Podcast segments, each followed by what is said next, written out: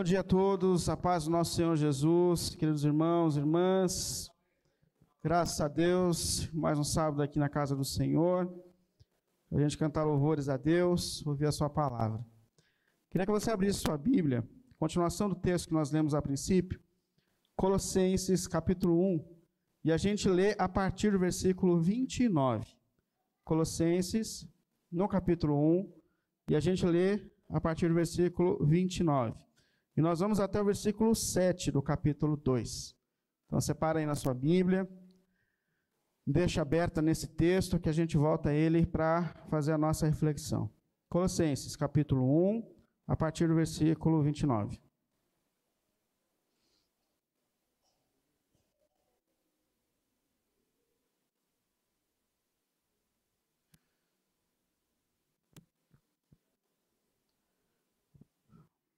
Por isso eu me esforço, lutando conforme a sua força, que atua poderosamente em mim.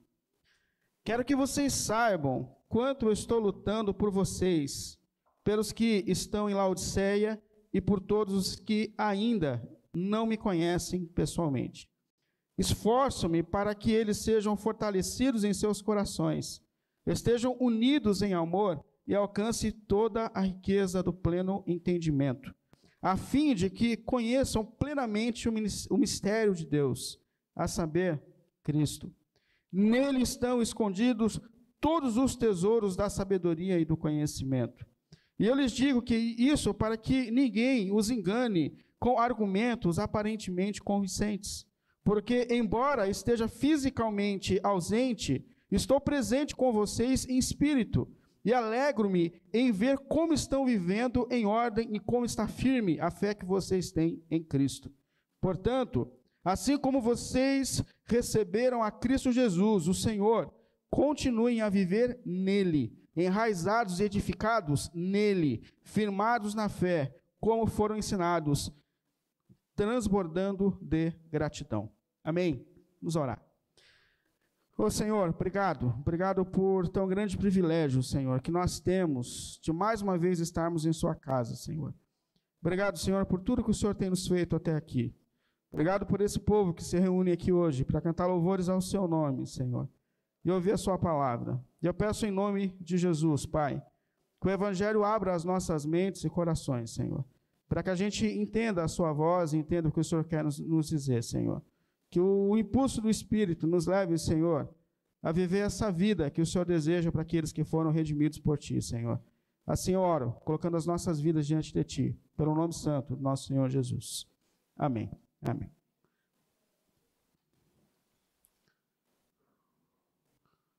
Bom, a gente tem feito uma série que nós estamos chamando de O Incomparável Cristo. A gente tem usado como base para essa série de reflexões a carta que o apóstolo Paulo escreve aos Colossenses. Nós vimos na semana passada que Colosso era uma região da Ásia, onde o evangelho foi pregado intensamente naquele lugar, e igrejas começam a surgir naquela região. Uma delas, Colosso, na região de Colosso.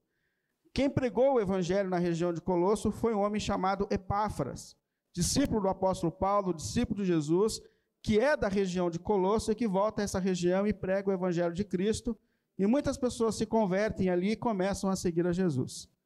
O problema é que todas essas comunidades enfrentam desafios nos seus começos, principalmente por heresias, por falsos mestres que se infiltram nas comunidades e começam a ensinar coisas fora do propósito de Deus. Então era, necessária, era necessário o ato de escrever essas cartas justamente para trazer essas comunidades de volta a Jesus, a palavra de Deus e ao propósito de Jesus. Então, Paulo escreve essa igreja que vem enfrentando problemas. E entre esses problemas que estão surgindo ali, estão os gnósticos, que era uma linha filosófica platônica que invadiu muito a igreja no seu começo, de pessoas que, entre as suas filosofias e ideias, entendiam que tudo que é material é ruim. Então, para eles, por exemplo, o corpo físico é ruim. E eles motivavam as pessoas a desprezarem o corpo e sempre investir naquilo que é espiritual ou naquilo que é intelectual e deixando de lado o corpo. É, Para essas pessoas, por exemplo, Jesus não tinha encarnado literalmente porque o corpo é ruim. Então esses pensamentos começam a se difundir nessas comunidades, sem dizer também de um outro problema que invade a igreja de Colosso, que é um, um, judaiza, um, um judaísmo, os judaizantes que invadem essa comunidade e que querem trazer os rituais do contexto do Antigo Testamento de novo para o culto do Novo Testamento. E a gente podia dizer que essa igreja estava excessivamente espiritualizada, mas de uma forma estranha. Então o apóstolo Paulo escreve a essa comunidade é, para corrigir esses erros e, e também para trazê-los de volta a Jesus. É por isso que a gente viu na semana passada que um dos propósitos de Paulo é justamente colocar Jesus no centro daquela igreja, dizer que ele é o Criador, que ele é o sustentador, que Ele é a razão de tudo, que Ele é a razão das nossas vidas, que é para Ele que nós devemos olhar, que é nele em quem nós devemos confiar, que Jesus é o sentido e a razão de tudo para a vida humana. Esse é o caminho. E é óbvio que isso que ele fala ali também serve para a nossa caminhada e para a nossa jornada. E hoje eu queria falar sobre como a gente pode desenvolver uma vida espiritual centrada na pessoa de Cristo. Como desenvolver uma espiritualidade centrada em Jesus. Quando eu falo de espiritualidade, eu falo na maneira que a nossa fé, que aquilo que nós cremos afeta a nossa maneira de viver. Então, como desenvolver uma vida, uma fé centrada na pessoa de Jesus, na obra de Jesus, tendo Jesus como centro de tudo. Isso é importante porque todos nós sofremos de um grande problema, que é o eu, o ego. Todos nós temos o problema de trazer nós mesmos para o centro da existência e para o centro da razão de tudo.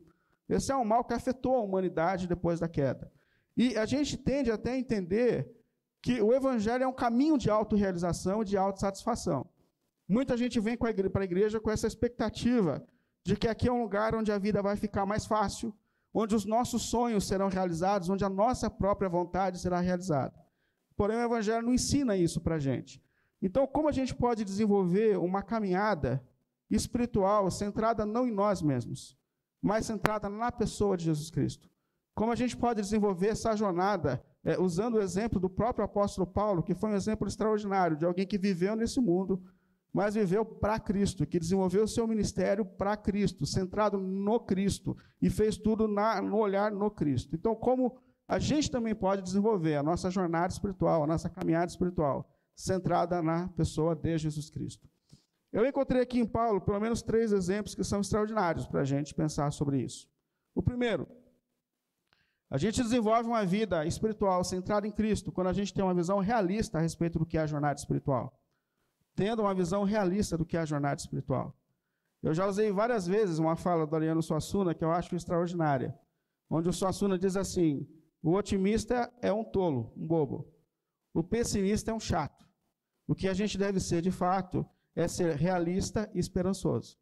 Eu acho incrível essa fala, porque fala muito sobre o que é a nossa jornada na vida, o que é a nossa jornada espiritual.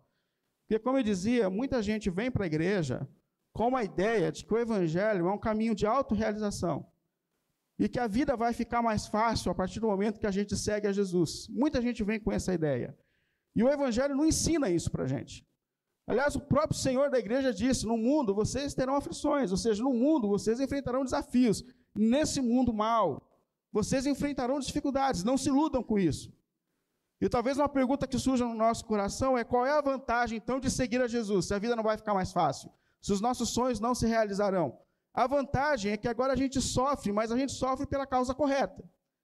Sem Jesus a gente sofre, mas a gente sofre por uma vida longe, distante do propósito de Deus. Com Jesus a gente sofre, mas sofre agora por causa da fidelidade a Jesus. Então, essa é a diferença. Mas de uma forma ou outra, Jesus disse: nesse mundo nós teríamos desafios, nós teríamos situações.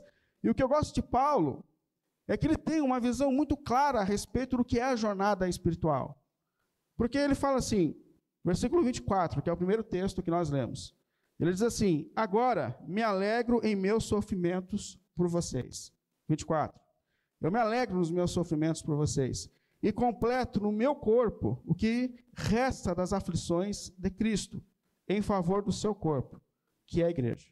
Primeira coisa, eu me alegro nos meus sofrimentos. É o sofrimento alegre de Paulo que é uma coisa agoniante. Como que alguém pode ficar feliz em meio aos seus sofrimentos? Mas o que Paulo está mostrando aqui é que ele sabe que os sofrimentos que ele agora passa é por causa da vontade de Deus e não por causa mais de uma vida longe do propósito de Deus. E eu vou dizer para vocês, você tem um cara que é PhD em sofrer por causa de Jesus, é Paulo. Paulo é esse cara que naufraga, Paulo é esse cara que é abandonado por seus amigos por causa do nome de Jesus. Paulo é esse cara que sofre palavras agressivas a vida inteira, inclusive palavras da própria igreja, que machucaram demais o apóstolo Paulo com as palavras dele de desprezo, chamaram Paulo de um falso pregador, chamaram Paulo de, de um falso profeta, de um falso apóstolo, disseram nas igrejas que Paulo era fraco na pregação, que existiam pessoas que pregavam muito melhor que o apóstolo Paulo, e se não bastasse esses sofrimentos de Paulo, Paulo ainda tinha um espinho na carne, que a gente não sabe o que é. E não é para saber. Uma vez eu vi o pastor Zelima dizendo que não é para a gente saber porque cada um tem o seu. Então não é para a gente tentar adivinhar qual era o espinho na carne de Paulo. Mas ele tinha uma coisa que, que tirava a paz dele. A gente não sabe se era um demônio que perturbava Paulo. A gente não sabe se era um irmão endemoniado que atormentava o apóstolo Paulo. Mas alguém tirava a, vida do, a paz da vida do apóstolo Paulo a ponto de ele clamar a Deus, dizendo: Senhor, alivia de mim esse negócio. E Deus não tira dele.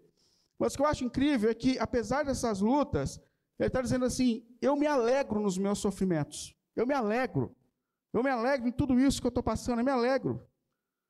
E ele fala não só que se alegra, mas ele diz assim: e completo no meu corpo. Essa fala de Paulo é muito intensa. Eu completo no meu corpo o que resta das aflições de Cristo. O que, ele está dizendo para a gente é que as maiores aflições Jesus já levou sobre si. A hostilidade mesmo, em peso do mundo no qual nós estamos inseridos, Jesus já suportou isso. Quando aquelas pessoas gritaram diante do julgamento de Jesus: crucifica ele, crava ele na cruz e liberta o ladrão, essa hostilidade maior já foi lançada sobre Jesus. E você sabe que Jesus foi mandado para a cruz, pelos judeus principalmente, porque ele se negou a ser um líder político. A expectativa de Israel é que quando o Messias viesse, ele substituiria o reino de Davi. Aí quando eles olham para aquele que se mostra frágil, que se entrega para o sofrimento, eles falam: não, não, esse a gente não quer. A gente quer o que vai para cima, esse que morre na cruz, esse pode cravar na cruz, porque a gente dispensa esse. A hostilidade do mundo já foi lançada sobre ele. A dor, o maior sofrimento já foi lançado na cruz. Quando Jesus foi cravado na cruz e o Pai lança sobre o seu próprio filho a sua ira. Porque você sabe que o problema do ser humano não é o ser humano, não é o diabo. O problema do ser humano é o próprio Deus, que é santo e justo. Então Jesus morre na cruz, apresentando seu próprio Pai como sacrifício santo e perfeito, e fala: Pai, paguei por eles. Então, o maior sofrimento Jesus já suportou. Ele está dizendo. Mas aí Paulo assim, mas Paulo diz assim: mas eu completo no meu corpo o que me resta das aflições de Cristo. Ou seja, há uma luta que ainda cabe a mim. Não para minha salvação, porque Jesus já me salvou, mas há uma luta contra essa natureza que foi corrompida pelo pecado. Há uma luta para que o Adão, que antigamente governava a natureza, não me governe mais. Há uma luta para que eu me torne uma manifestação viva da natureza e do caráter de Cristo no mundo no qual estou inserido. Então, a primeira coisa, para que a gente desenvolva uma vida espiritual cristocêntrica, centrada em Jesus, é justamente ter uma visão realista a respeito do que é a jornada espiritual cristã. E a gente tem que dizer, irmãos, o propósito de Deus não é realizar os teus sonhos, não é fazer a tua vontade. Tem um livro do Bibo, que está fazendo muito sucesso, onde ele fala de um Deus que destrói sonhos. E ele está certo. Deus não quer fazer a tua vontade, ele quer fazer a vontade dele na tua vida. E às vezes é muito contrário do que a gente sonhou. É o melhor para a gente, mas é o contrário do que a gente sonhou. E a gente tem que fugir dessa espiritualidade, espiritualidade infantil, onde a gente acha que Deus é o realizador dos nossos sonhos, para entender que a nossa jornada é seguir a Jesus, mesmo quando isso faz a gente sofrer pelas causas certas. Então, primeira coisa, uma consciência real do que é a jornada espiritual. Segundo, a gente tem uma vida centrada em Cristo quando a gente tem clareza a respeito do que Deus quer fazer em nós e através de nós, do propósito que Deus tem para as nossas vidas e para a nossa jornada espiritual. E para isso eu uso o texto, agora o versículo 28. Dá uma olhada aí.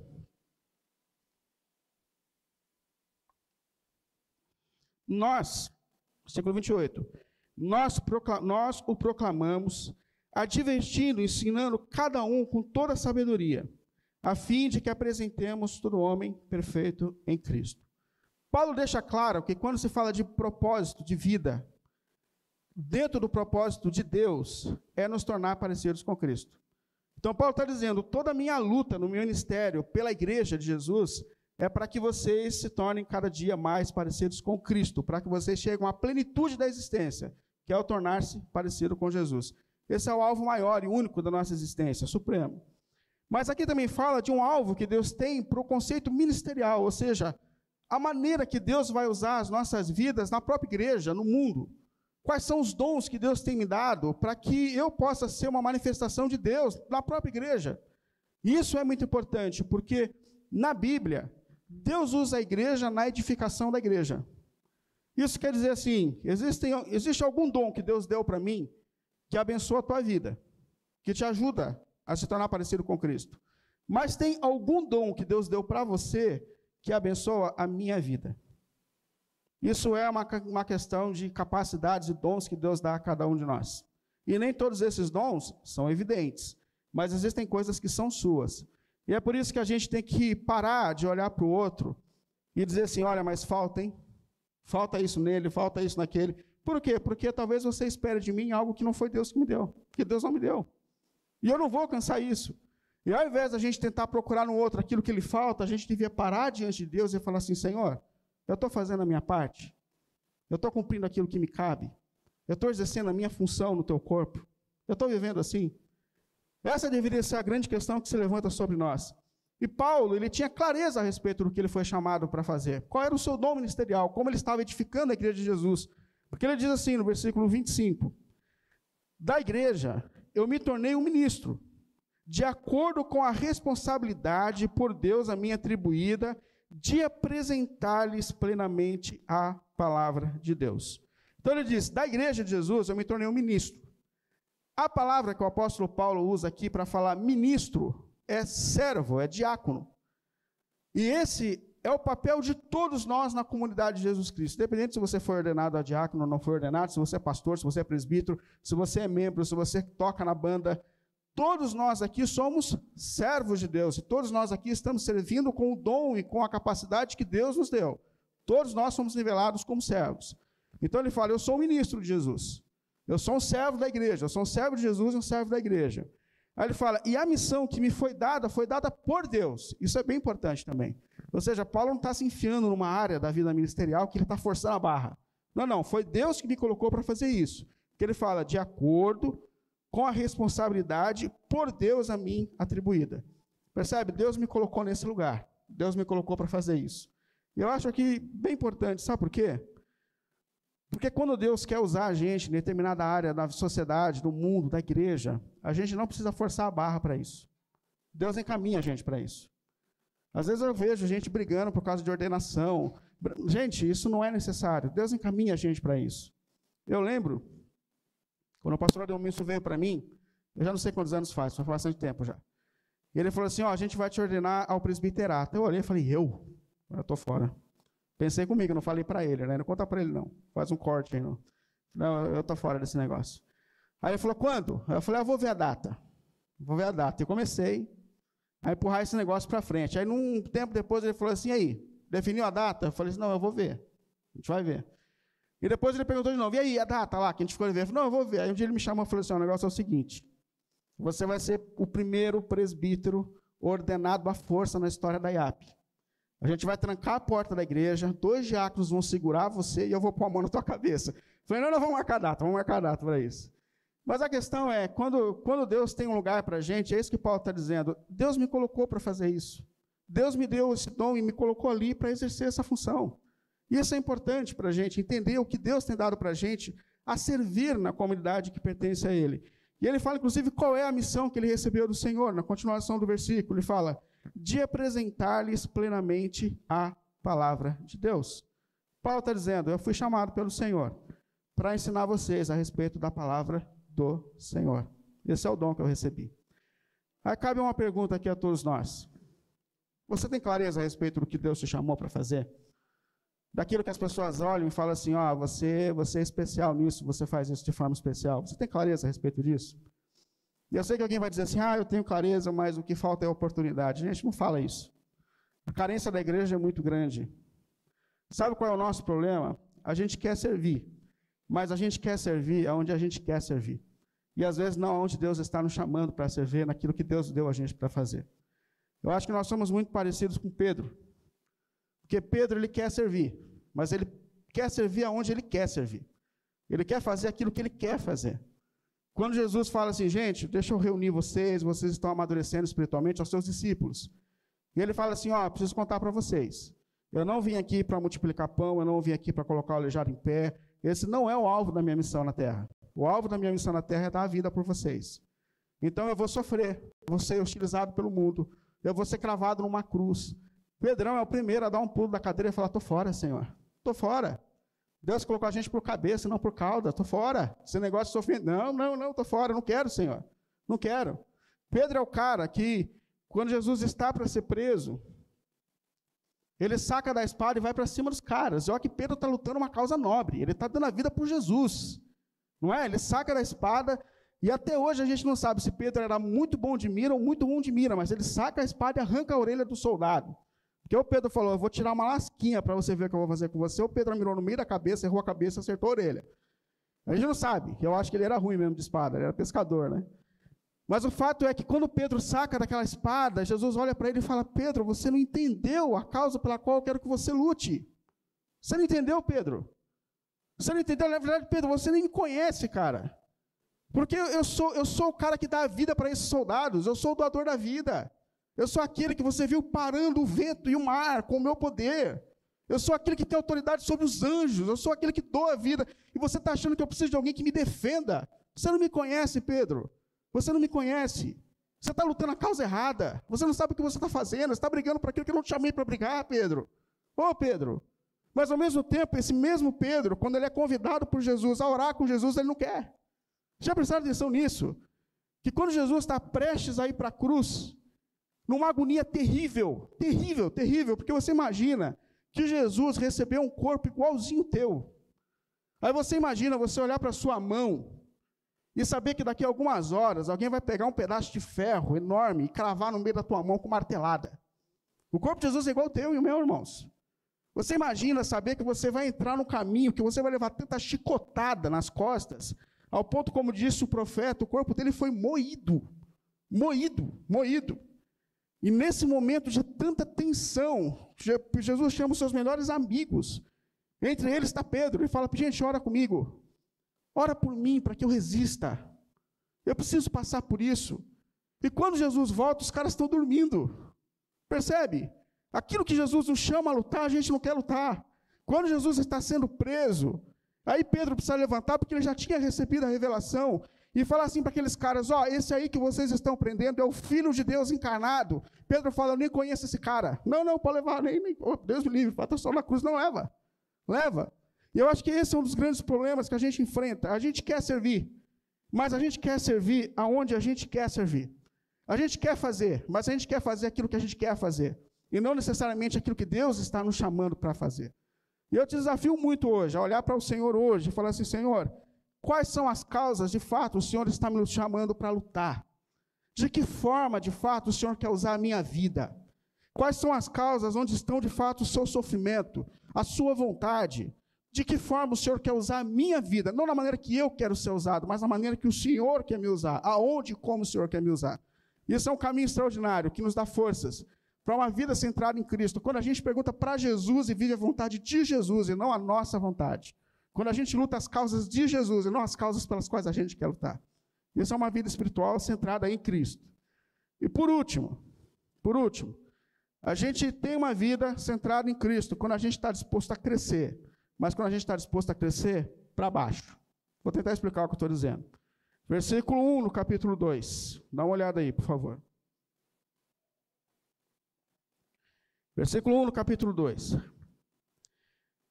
Quero que vocês saibam que estou lutando por vocês, ou seja, estou lutando pela igreja, pelos que estão em Laodiceia e por todos aqueles que ainda não me conhecem pessoalmente. Paulo deixa muito claro que ele está lutando intensamente pela igreja de Jesus Cristo. Eu estou lutando por vocês, lutando. Aí eu não sei se você parou para pensar, mas ele termina o versículo dizendo: apesar de não conhecê-los pessoalmente. Aí eu me coloco a pensar: como eu posso dizer que eu estou lutando por uma igreja local se eu nunca apareci numa igreja local? Percebe como isso é confuso? Imagina, você nunca recebeu uma visita desse cara e esse cara manda uma carta para você falando que ele está lutando por você. Você nunca viu esse cara pregar presencialmente, esse cara manda uma carta falando assim, estou lutando por tua vida, estou lutando por você, estou lutando por tua família, estou lutando por essa igreja. Como Paulo está lutando? Paulo está lutando em orações. Paulo está intensamente intercedendo pela igreja para que a vontade de Deus se cumpra nela, para que o propósito de Deus se faça nela. Tanto é que ele fala não só que está lutando intensamente, mas no versículo 2 ele fala sobre quais as coisas pela qual ele está lutando para essa igreja. Ele fala: Eu me esforço, irmãos, diante de Deus. Eu me esforço para que vocês sejam fortalecidos em seus corações. A primeira coisa, para que vocês sejam transformados de dentro para fora. Não de uma forma externa, não em dons externos, aparentes, mas que acima de tudo vocês sejam fortalecidos no íntimo de vocês. E mais, para que vocês estejam unidos em amor. Gente do céu, vocês perceberam a quantidade de vezes que a Bíblia repete para a gente que o propósito de Deus é que nós sejamos unidos em amor? Nesse tempo que a gente está vivendo, em que a causa é mais importante do que pessoas. O propósito de Deus é que nós vivamos em amor, em amor. Se você quiser lutar a luta que Deus está chamando para lutar e não a sua, é isso que Deus está dizendo para a gente. Que vocês estejam unidos em amor e alcance toda a riqueza do pleno entendimento. O entendimento da palavra de Deus, o entendimento do propósito de Deus e mais, a fim de que o mistério de Deus, a saber, vocês conheçam plenamente que é Cristo Jesus. Eu luto para que vocês conheçam a Jesus plenamente, acima de todas as coisas. Mergulhem em Jesus, falem de Jesus. Ou seja, Paulo luta, uma luta que ninguém vê. E por vezes essa não é a luta que a gente quer lutar. Esse não é o caminho que a gente quer fazer. O mais notório para a gente é o caminho visível. Depois do pecado, a gente gosta daquilo que traz notoriedade. A gente gosta daquilo que gera like, que gera fama. Mas não é uma questão de escolha. Todos nós que um dia fomos chamados para seguir Jesus. Estamos sendo chamados a lutar uma luta que ninguém vê. Uma luta espiritual, uma luta em oração. Jesus um dia contou uma parábola de duas casas. Ele disse que duas casas foram construídas bonitas. Você olhava de fora e via plenamente em pé e estáveis. Mas aí chegou um momento difícil. Chegaram as chuvas de verão, os ventos fortes. E uma casa desmoronou e a outra ficou em pé. E sabe qual é a diferença entre as duas casas? Em uma delas, o construtor cavou profundamente. E sabe o que Deus está dizendo para a gente? Que ficarão em pé, em Cristo, aqueles que têm investido numa área da vida que ninguém vê, que é a hora em oração, que é por meio dos seus joelhos dobrados diante de Deus. Uma igreja que vai resistir ao tempo e às décadas, é uma igreja que vive em oração, firmada naquele que sustenta todas as coisas, e esse alguém é Jesus. Crentes que ficarão em pé diante dos desafios da vida são aqueles que estão cavando profundamente numa área que ninguém vê, numa área que ninguém vê, mas é no teu quarto secreto, numa vida de oração. Porque só Jesus é capaz de deixar a gente em pé diante das circunstâncias da vida e dos desafios da vida. Só no relacionamento vivo e verdadeiro com Jesus nós resistiremos às tempestades que nos cercam a todo tempo. Só em oração, meu irmão. Só em oração, minha irmã. Jesus falou: jejuai e orai para que vocês resistam e não caiam em tentação, porque nós estamos sendo tentados em todo tempo, em toda circunstância, a, a, deixar Jesus, a não colocar Jesus no centro da nossa vida, a deixar de congregar, a deixar de desenvolver a nossa fé. Nós somos tentados com pensamentos impuros, nós estamos sendo cercados e tentados a todo tempo. E Jesus deixou claro para mim e para você que nós só ficaremos em pé se nós estivermos firmados na rocha, nele. Por isso Paulo fala: estejam firmados nele, estejam enraizados nele, porque só ele é capaz de te deixar em pé diante dos desafios da vida. Então, terceiro e último, a gente desenvolve um ministério e uma vida cristocêntrica. Quando nós temos um relacionamento intenso com Jesus, que é aquele que sustenta a nossa vida, que é aquele que sustenta a nossa igreja, que é aquele que sustenta a nossa caminhada. Eu queria concluir justamente com esses três pontos. Primeiro, para que a gente tenha uma vida centrada no Senhor. Tenha uma visão realista, meu irmão e minha irmã, a respeito do que é a jornada espiritual. Eu sinto em te dizer, para mim mesmo isso é difícil. Mas Deus não está aqui para a gente realizar os nossos sonhos, mas para que a vontade de Deus se realize na nossa vida. Para que a vontade de Deus se realize na nossa vida. Tenha uma visão realista de que os seus sonhos, a sua vontade, nem tudo que você quer vai acontecer. Deus é misericordioso, Ele dá algumas coisas. Mas esse não é o propósito maior de Deus. Tenha uma visão realista a respeito da jornada espiritual. Segundo, busque entender qual é a maneira que Deus quer usar a tua vida. Tenha essa coragem de se colocar diante de Deus hoje e dizer, Senhor, de que maneira o Senhor quer me usar? Aonde o Senhor quer me colocar? De que maneira o Senhor quer agir por meio da minha vida? Senhor, como? Não, não a causa que eu quero lutar. Qual, é onde está o seu coração? Onde está o seu olhar? Quais são as causas que o Senhor quer me dar? Tenha coragem de colocar isso diante de Deus. Eu estou lutando as lutas certas. Eu estou lutando pelas causas certas. Essa, de fato, é a sua vontade. Eu não quero ser como Pedro, que quando Jesus chama para orar, ele foge. Quando Jesus chama para que ele seja reconhecido através do testemunho dele, ele foge. Mas ele quer lutar o que ele quer, não, não. se coloque diante de Deus e pergunte, Senhor, quais são as causas, de fato, que o Senhor está me chamando para lutar. E em terceiro e último, a gente precisa dessa disposição de crescer para baixo, de crescer no nosso relacionamento com Deus, de crescer no nosso quarto secreto, porque o único capaz, irmãos, de deixar a gente em pé nesse campo de batalha é Jesus. E através de um relacionamento vivo e intenso com Jesus, que a gente vai resistir a tentações até que Ele venha nos buscar. Que o Senhor encontre uma igreja centrada nele, que é a rocha, o sustentador de todas as coisas. Pelo nome de Jesus. Amém? Vamos ficar em pé.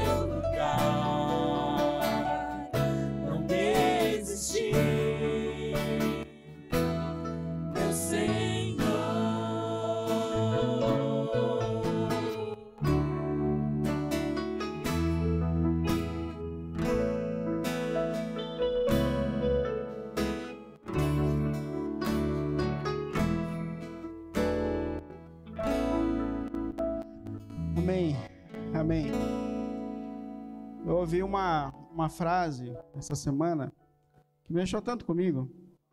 Alguém disse assim: Faça a vontade de Deus e o sofrimento perderá o seu poder. Faça a vontade de Deus e o sofrimento perderá o seu poder. Não que a gente não vá sofrer, mas a gente sofrer pelas coisas certas, o poder não vai ter, o sofrimento não vai ter poder para nos parar. E eu me coloco diante de Deus para que Ele faça isso em mim. Eu não sei você, mas eu oro tanto a Deus para que Ele me ajude a sofrer pelas causas certas. Que Ele me ajude a sofrer por aquilo que Ele de fato está me chamando para sofrer.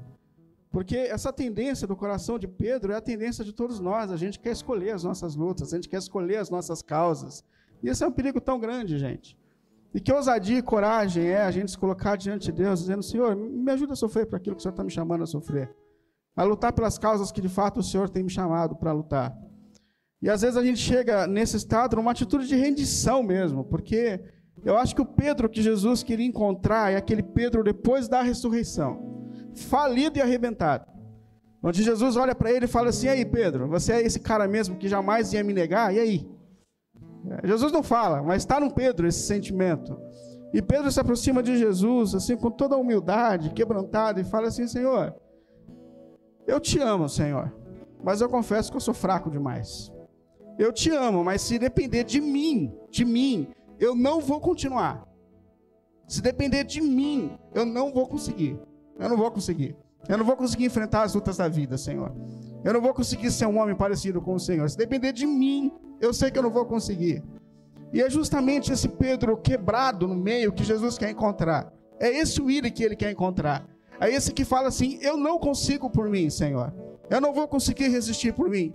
E é aí que a graça de Deus se aperfeiçoa na nossa vida. Fala, eu te coloco em pé. Eu te sustento, pode ir. Você tem certeza de que essa é a minha vontade, de que esse é o propósito? Então você vai ser como Paulo, eu sofro, mas eu sofro fazendo aquilo que Deus quer que eu faça. Poxa, como eu quero que isso aconteça na minha vida, que Deus me dê clareza, clareza. Como eu tenho orado aí, Senhor, me dê clareza, para que eu lute a causa que o Senhor quer que eu lute. Porque quando a gente faz a vontade de Deus, o sofrimento não tem poder de parar a gente. Vamos orar a Deus pedindo a isso, pedindo para que Ele nos dê a causa correta, as lutas corretas, para que Ele ilumine o nosso coração e a nossa mente, para que a gente luta a luta dele, onde está o coração dele, a causa dele.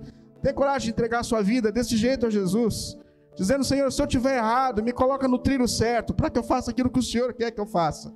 Não me permita sofrer pela causa errada, mas por tua causa, pelo teu propósito, pela tua vontade. Santo Deus e Pai, mais uma vez nós estamos aqui, Senhor em meio às nossas fraquezas, em meio às nossas inconstâncias, em meio aos nossos pecados, Senhor.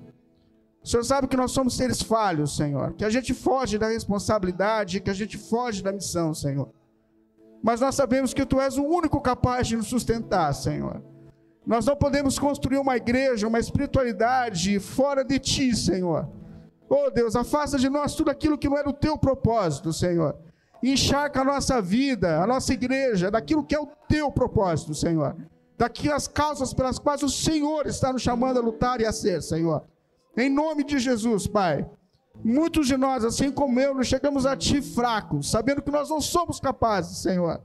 Mas nós sabemos que por Tua graça e por Tua misericórdia, o Senhor é poderoso para nos colocar em pé diante das lutas que nós temos enfrentado, Senhor. Nos ajude a crescer para baixo, na intimidade na intimidade contigo, Senhor. Nos ajude a ficar em pé, mas em Ti, Senhor. Não por ilusões, mas em Ti, que é a rocha que sustenta a nossa vida, Senhor. Levanta essa igreja no Teu propósito, na Tua vontade, Senhor Que nós sejamos uma comunidade intercessora, Senhor. Que luta onde ninguém quer ver, onde ninguém vê, mas que o Senhor vê, Deus. Pelo nome de Jesus. Pelo nome de Jesus, Senhor. Em meio às nossas fraquezas, nós nos aproximamos de Ti, Senhor. E pedimos a Ti, Senhor. Nos coloque em pé, Senhor, nesse campo de batalha. Em meio às nossas fraquezas, Senhor. Ninguém mais do que o Senhor nos conhece, como o Senhor nos conhece. E eu te peço em nome de Jesus, vá ao nosso coração, Senhor, e nos fortaleça ali, Senhor, para que a gente viva os seus propósitos, a sua vontade, Pai. Pelo santo nome de nosso Senhor Jesus, para glória e louvor do teu nome, que nós estemos, sejamos firmados na rocha, na rocha que é Jesus, na rocha que é Jesus. Em nome de Jesus, meu Pai. Amém. Que a graça do nosso Senhor Jesus Cristo, o amor de Deus, o nosso eterno Pai, e a comunhão e as consolações do Espírito estejam sobre nós, nos fortalecendo, em nome de Jesus. Amém. Sábado abençoado, pelo nome de Jesus, pelo nome de Jesus.